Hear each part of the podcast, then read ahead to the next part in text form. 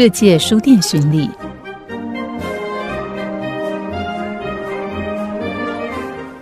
一家书店究竟有多美？只要你踏进去，就会发现。听完鹿港书籍喜事的介绍，你会不会也好奇，在这个世界还有哪家书店也像它一样如此的古色古香？在美国西彻斯特有一座仍维持一九四零年代末期模样的保德温书仓。这座书仓有着近几十万册的古书，而书仓内的装潢还保留了当时的金属暖炉、老爷钟、原木桌椅跟书柜。整个空间所带来的氛围，让时间仿佛不曾离开过，带给人们既幸福又温暖的怀旧气息。每家书店都有它的启程和故事，保德温书仓也不例外，尤其是它的前身。这座巨大的书仓原本是兴建于十九世纪末的野地仓库，主要是农事之用。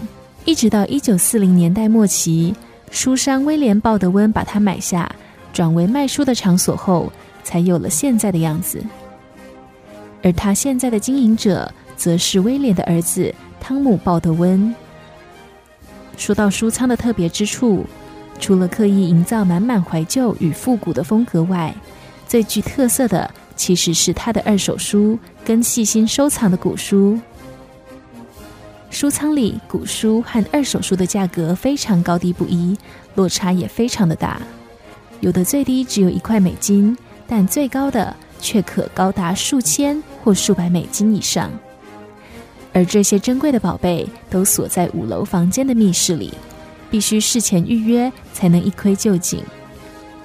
除了卖二手书跟高单价的古书外，为书本量身定造精装的复古外表，也是书店的收入来源。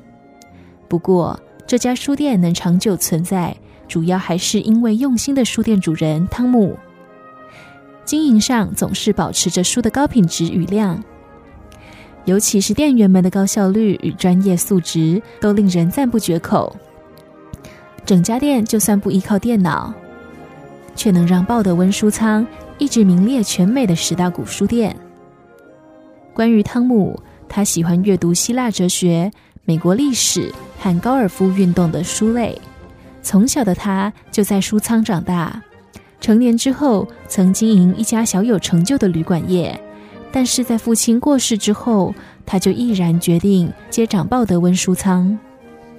由于工作需求，有时候汤姆必须前往一些民宅。图书馆或拍卖现场收购书籍，每次出集就像探险一样，有时令人眼睛为之一亮，满载而归；但有时也可能会空手而返，或是买卖不成。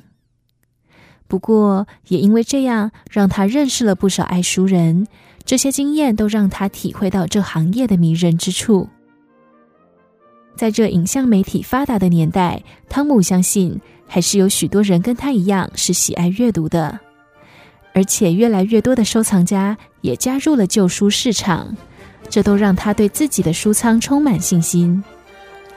汤姆很庆幸自己继承了副业，将兴趣与工作结合，也为这世上的爱书人建立一个乐得有书的好去处。